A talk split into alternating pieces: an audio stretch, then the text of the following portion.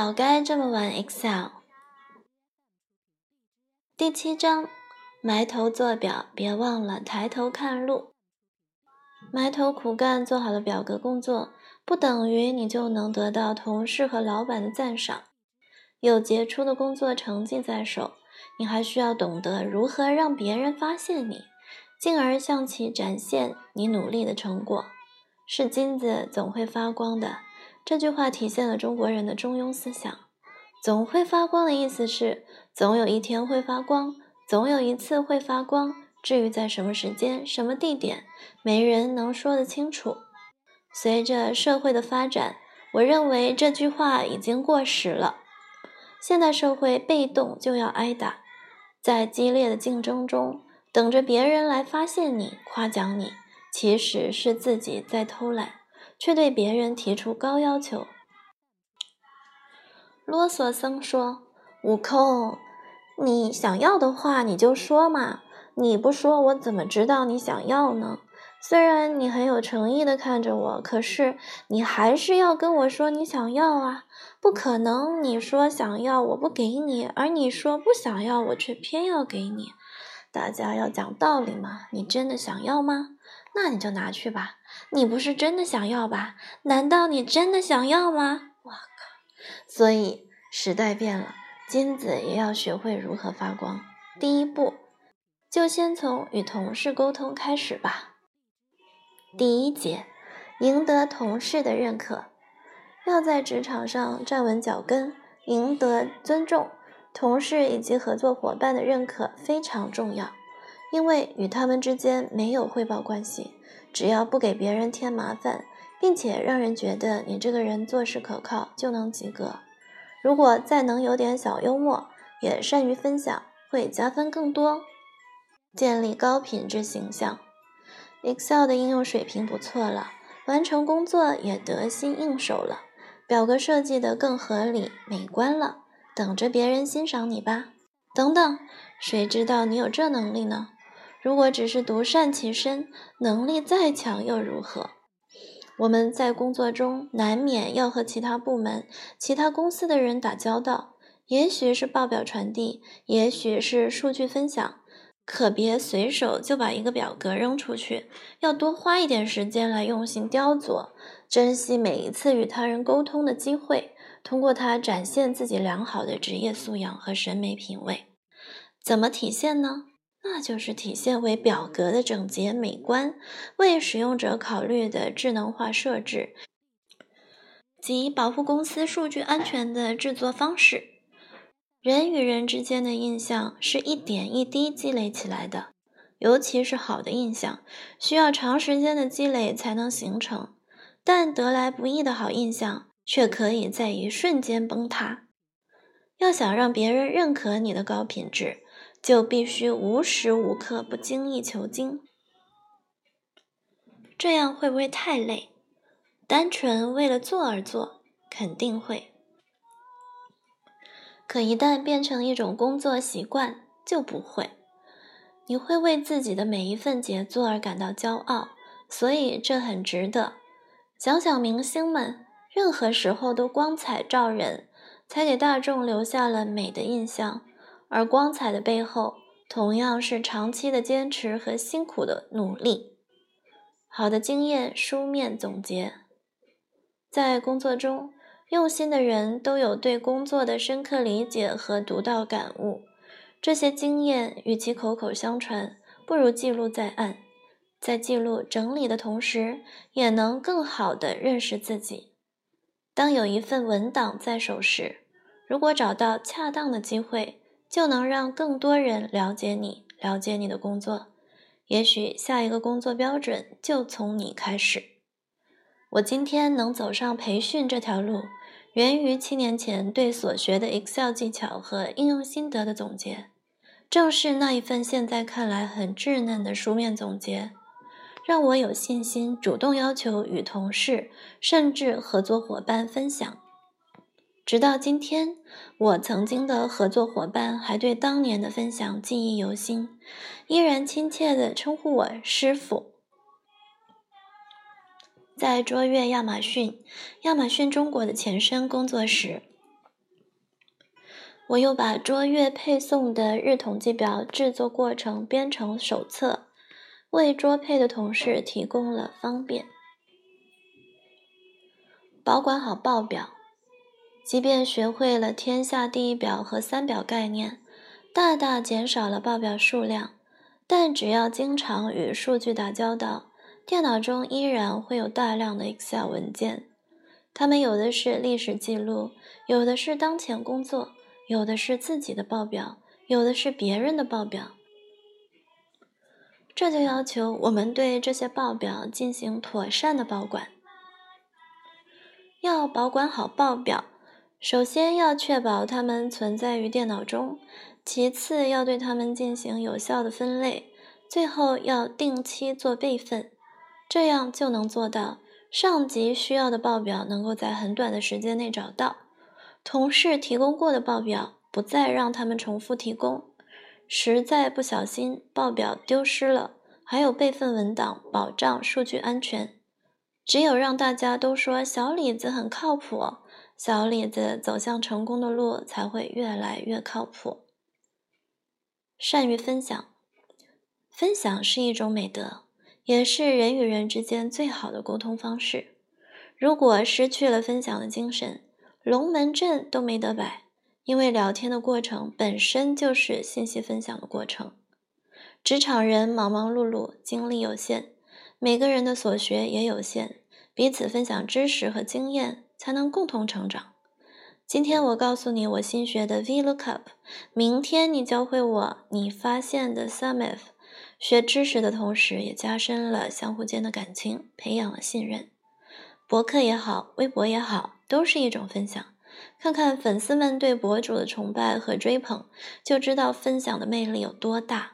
用武大郎的话说，分享就是送人烧饼，手指留香。职场感悟：以诚待人，待人真诚，勿算计。真诚的人往往能散发出很强的亲和力，带给他人信任感。并由此获得更多的机会。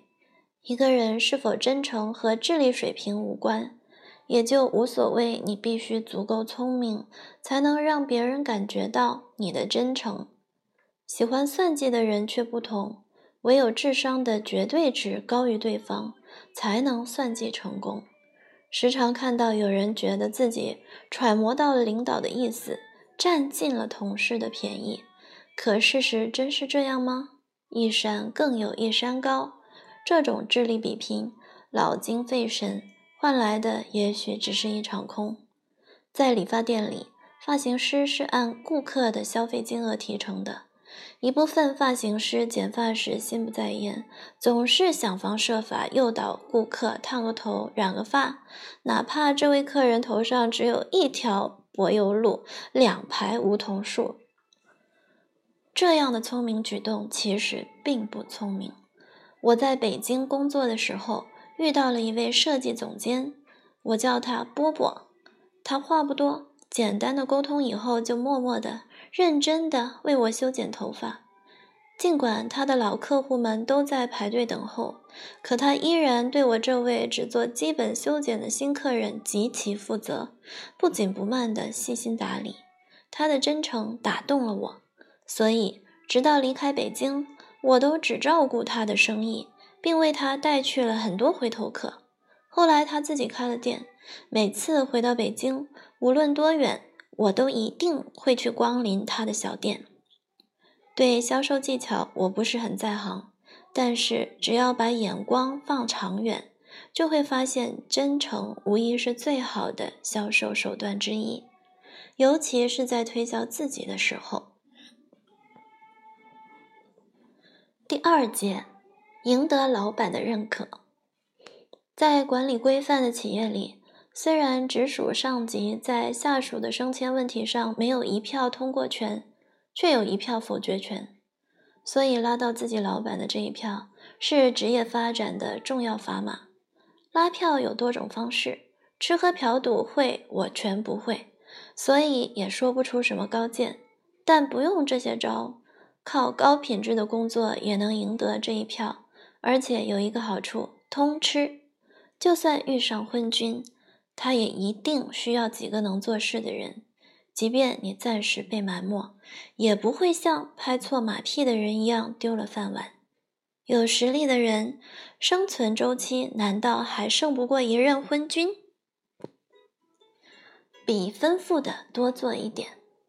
要知道，老板也是人，也有疏漏迷茫的时候。前面说过，为老板分忧，就是为自己创造机会。老板说：“把液晶电视去年的销售趋势整理一份给我。”你首先要问清楚，确认他要的是什么。什么时间要？有没有其他特殊要求？可能的话，还要了解他的目的，然后再动手做，这样才能做得漂亮。虽然老板没有交代清楚是他的错，可到头来还是你的错。谁叫你不问呢？面对这种要求，你别傻傻的只做一个折线图就给他发过去，连原数据都不带。还有甚者，直接发一份原数据给老板。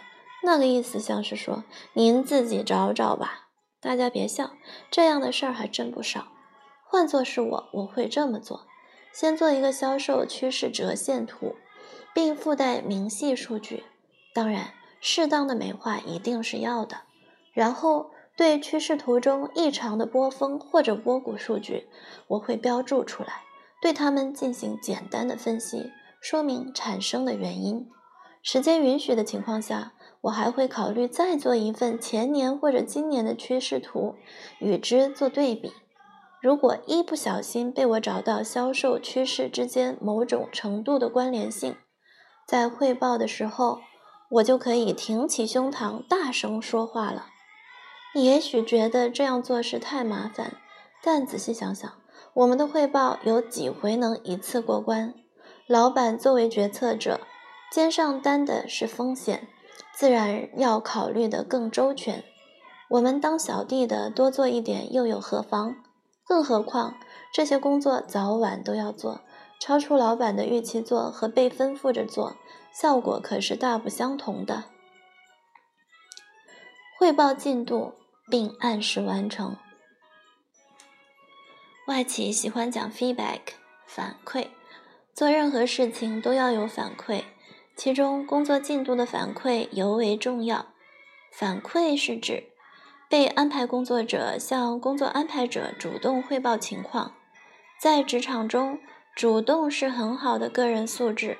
主动的人永远占尽先机，而被动的人永远错失良机。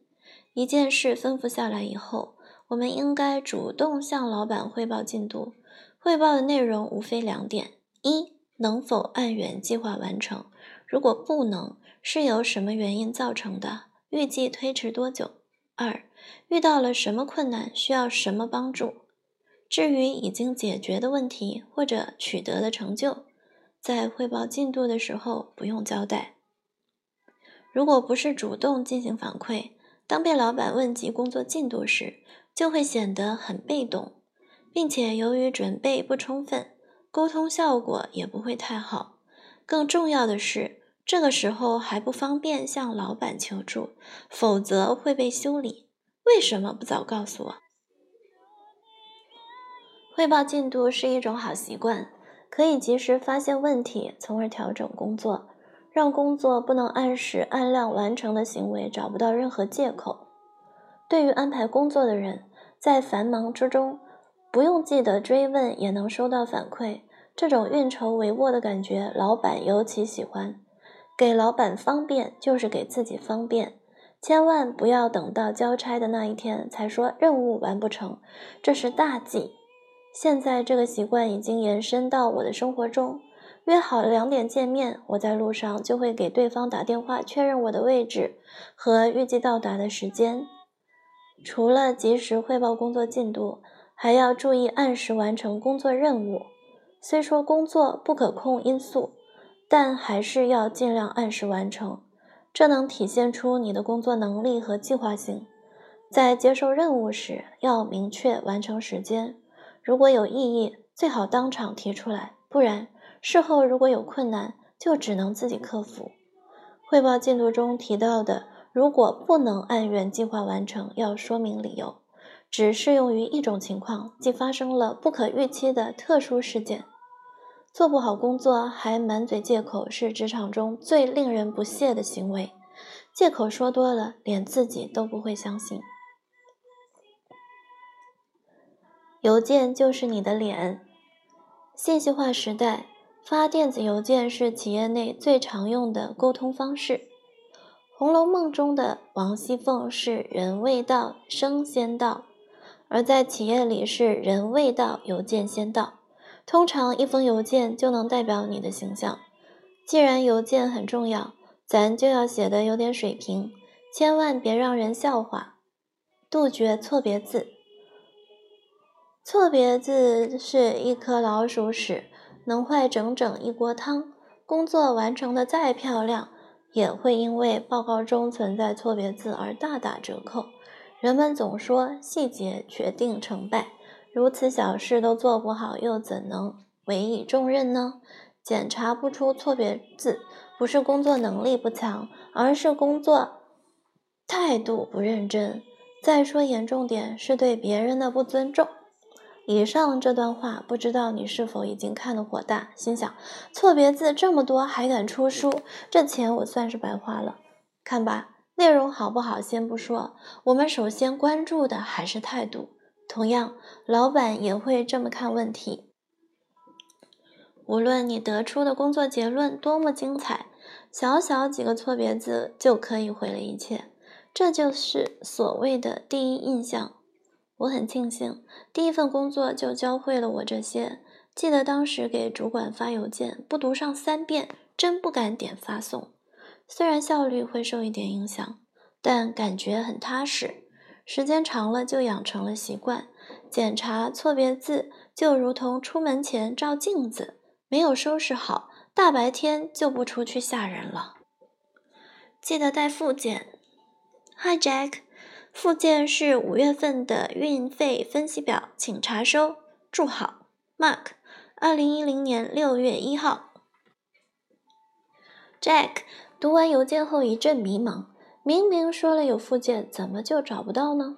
善良的 Jack 会先怀疑自己的眼睛，想着别错怪了发件人，于是还会费一番心力，再次确认自己是否收到附件。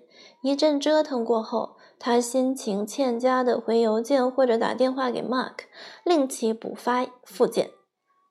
如果这样的事情多次发生，老板一定会认为 Mark 是一个粗心大意的人，将来就不会委以重任。Mark 别说想发光了，连自己的金子身份都难保。要避免忘记带附件的情况发生，最好养成在写邮件之前先插入附件的习惯。这样做还有一个好处：当附件较大时，可以在上传的同时写邮件，从而合理利用时间。指出双胞胎邮件的不同。一旦第一封邮件忘带附件，就会造成一个连锁反应，那就是双胞胎邮件。所谓双胞胎邮件，是指前后发的两封邮件，除了有无附件的区别之外，邮件的内容一模一样。这会让收件人丈二和尚摸不着头脑，既不知道应该以哪封邮件为准，也搞不清楚为什么自己会收到两封同样的邮件。我是最受不了双胞胎邮件的，在外企工作，本来邮件就很多，突然收到两封未读邮件，打开一看完全一样，当场傻眼。要知道，在繁忙的工作中给大家来找茬的游戏，并不是一件好玩的事，有时还必须浪费时间打电话给发件人求证。总之，三个字：不舒服。因此，既然发了第二封邮件，就要说明它与第一封的区别，可以修改标题，也可以在正文中添加描述。同时需要注意突出显示有区别的部分，为的就是不给别人带来困扰。忘带附件型，原标题：二零一零年市场推广计划汇报，改为二零一零年市场推广计划汇报带附件。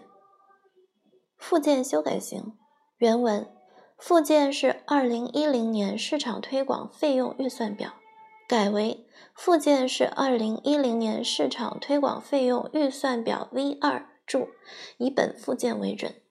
邮件发出以后，还要做一件至关重要的事，即马上致电收件人某某，二零一零年市场推广计划已经发送给您，请以第二封邮件为准。如有任何问题，请随时找我。空白邮件不礼貌。发邮件是不是一定要写点什么？这个得看场合。有时候老板只是想要一个附件。你可以发一封带附件的空白邮件，什么都不用写。但我觉得，即使在这种情况下，也还是可以写点东西的。中国自古以来就是礼仪之邦，可惜礼仪这个东西已经逐渐被现代人所遗忘。看看传统书信的格式，有称呼、问候语、正文、祝颂语、剧名和日期。这种格式体现了礼仪，体现了人与人之间的相互尊重。到现代，虽然不再写书信，取而代之的电子邮件中也应该具备这些属性。即便是一封最简单的邮件，麻雀虽小，也要五脏俱全。张总您好，附件是二零一零年市场推广计划表，请查阅。如有任何问题，请随时联系。祝好，小李。二零一零年二月四号。对附件进行简单描述。电子邮件和 PPT 其实有相似的地方，都是我们的一张脸。大家都知道，PPT 是做演示汇报用的，它是工作成果的展现，其品质决定了别人对我们的印象。好的 PPT 不用猜，作者的观点。透过精炼的文字和生动的图片，就能清晰表达。一封电子邮件，尤其是汇报工作的邮件，也是我们工作成果的展现。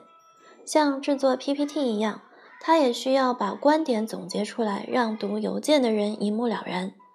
我们做数据分析汇报的重点，通常都在附件里，汇总表、图表。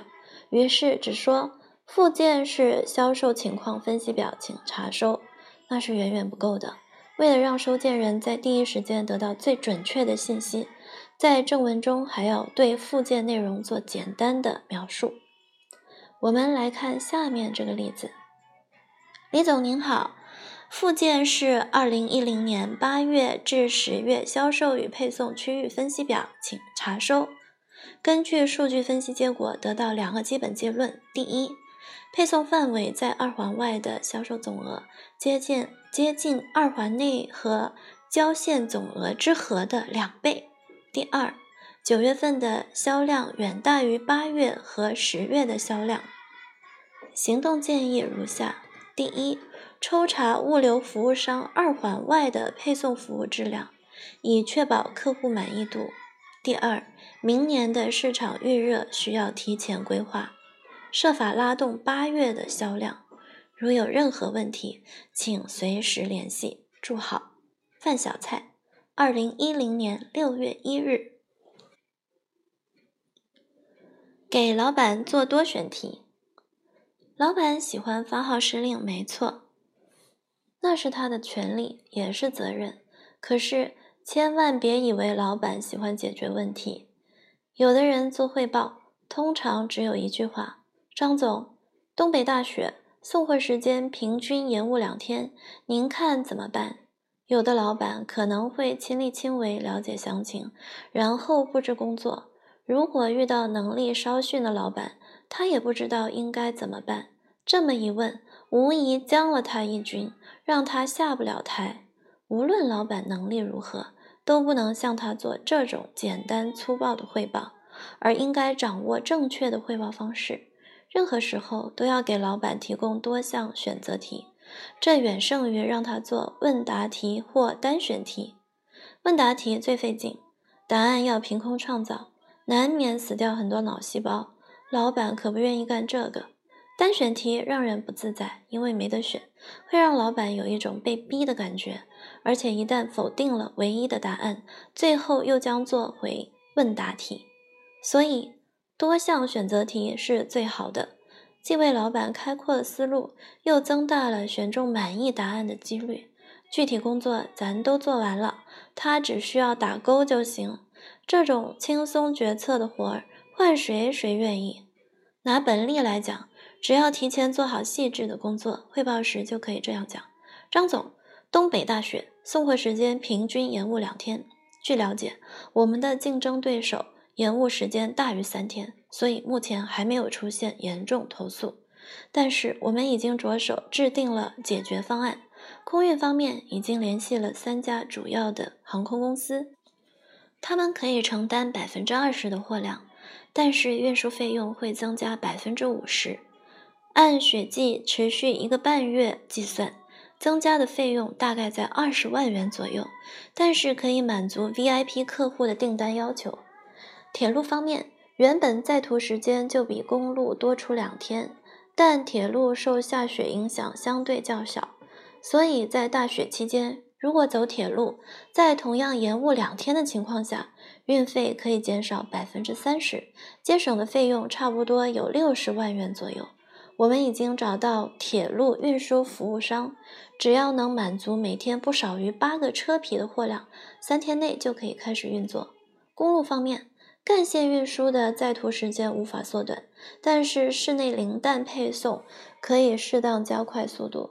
预计缩短八小时，具体流程正在研究中，两天以内向您汇报。另外，客服部已经确认可以将由于大雪造成配送延误的信息告知客户，让客户提前有心理准备，从而降低投诉及退货的比例。所以，现在一共有 A、B、C 三个方案，我的建议是 A 方案最佳，其次是 C 方案。不得已可以采用 B 方案，您看怎么办？短短一段话，凝聚了大量劳动成果，是金子就在这时发光。老板做选择题时，永远比做问答题快乐。而我们的努力，不仅展示了自己很强的工作能力和认真的工作态度，也能帮助老板准确、快速地做决策。将心比心，谁都愿意和能帮到自己、让自己省心的人更亲近一些。唯独要注意一点，即便提供了多个解决方案，我们也需要给出建议的最佳方案，并说明理由。职场感悟：处事乐观。我听过一位全球顶级快消品牌高管的讲座，讲的是职场中的禅道。其中有一句话对我影响很深，他说：“一切都是最好的安排。”在我看来，这是乐观的最高境界。把一时的成功看作最好的安排，可以让我们欣然接受，却不骄傲自满；把一时的困难看作最好的安排，可以让我们积极面对，勇敢挑战。乐观的人有活力，能吸引周围人的注意。却不招来嫉妒，因为乐观，他们不怕接受任务，不抱怨工作繁忙，不在意别人的眼光，甚至当有人恶意相向时，他们也不会放在心上。痛苦的过一天也是一天，快乐的过一天还是一天。相信一切都是最好的安排，能让自己乐观起来。如果我是老板，一定喜欢用乐观的下属。如果我是同事，也愿意和乐观的人交朋友。好运也是一样，只偏袒乐观的人。工作也好，生活也好，活的不是方法，而是态度。就如同照镜子，你对镜子笑，镜子也会对你笑。敷衍着过日子的人，一定被日子所敷衍。认真对待工作的人，才能被工作认真对待。我相信因果。更相信因果需要自己把握，机会和运气不是偶然的，而是由我们的所作所为一点一滴积累而成。努力了未必一定成功，但是不努力一定不会成功。我真的不懂 VBA，咱们聊到这儿，要暂告一个段落了。都说 Excel 难学，那是因为没有掌握方法。这么一个人人都必须用到、对个人工作、企业管理影响巨大的工具，在国内的应用情况却令人担忧。太多上班族因为错误使用 Excel 浪费了大量时间，不少企业因为忽视员工的 Excel 技能培养付出了沉重代价。遗憾的是，大家却浑然不觉。企业管理知识懂得再多又怎样？没有数据拿什么决策？Excel 技巧玩得再炫又怎样？没有灵魂，工作哪来的生命？有的培训教材刻意把 Excel 复杂化，动不动就讲到 VBA，将有兴趣学习 Excel 的人全部拒之门外。他们只满足了自己作为专家的虚荣心，却根本不考虑学习者真正的需求。VBA 是好东西吗？是。用学吗？不用。如果我们不是搞科研的，只是想做好自己平凡的工作，那我就可以负责任的告诉大家，VBA 这东西你不用学。